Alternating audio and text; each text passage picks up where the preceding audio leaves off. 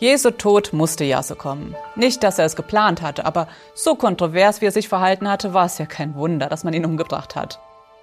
Da saß ich in der Schule im Religionsunterricht.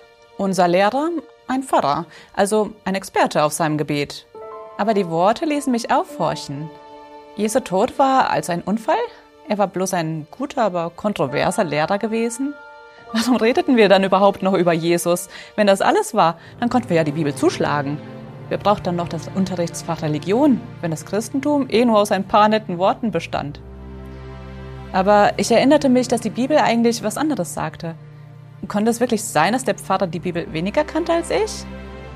Da heißt es doch in der Bibel, Christus ist für unsere Sünden gestorben. Die Bibel sagt, dass du und ich der Grund waren, warum Jesus gestorben ist, damit nämlich unsere Sünden vergeben werden können. Es gibt ein Foto, wo ein Blitz in die Christusstatue in Rio de Janeiro einschlägt. Das finde ich ist ein ganz gutes Bild für das, was da mit Jesus am Kreuz geschehen ist. Weil keiner von uns perfekt ist und wir alle irgendwo Schuld auf uns laden. Deswegen stehen wir alle unter Gottes Gericht. Gott wäre nicht gerecht, wenn er Schuld ignorieren würde. Der Blitz sollte eigentlich uns treffen.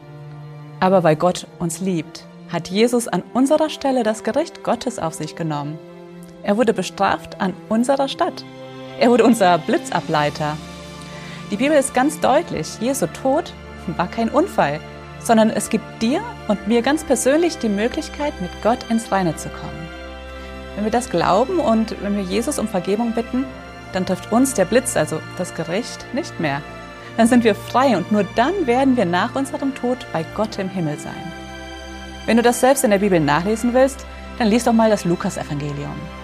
Und wenn du Hilfe beim Lesen brauchst, dann melde dich doch bei uns. Wir lesen die Bibel auch gerne mit dir zusammen. Vielen Dank, dass du dir den My Input Impuls angehört hast. Wenn du mehr wissen willst, geh auf unsere Website myinput.it oder folge uns auf YouTube, Facebook und Instagram.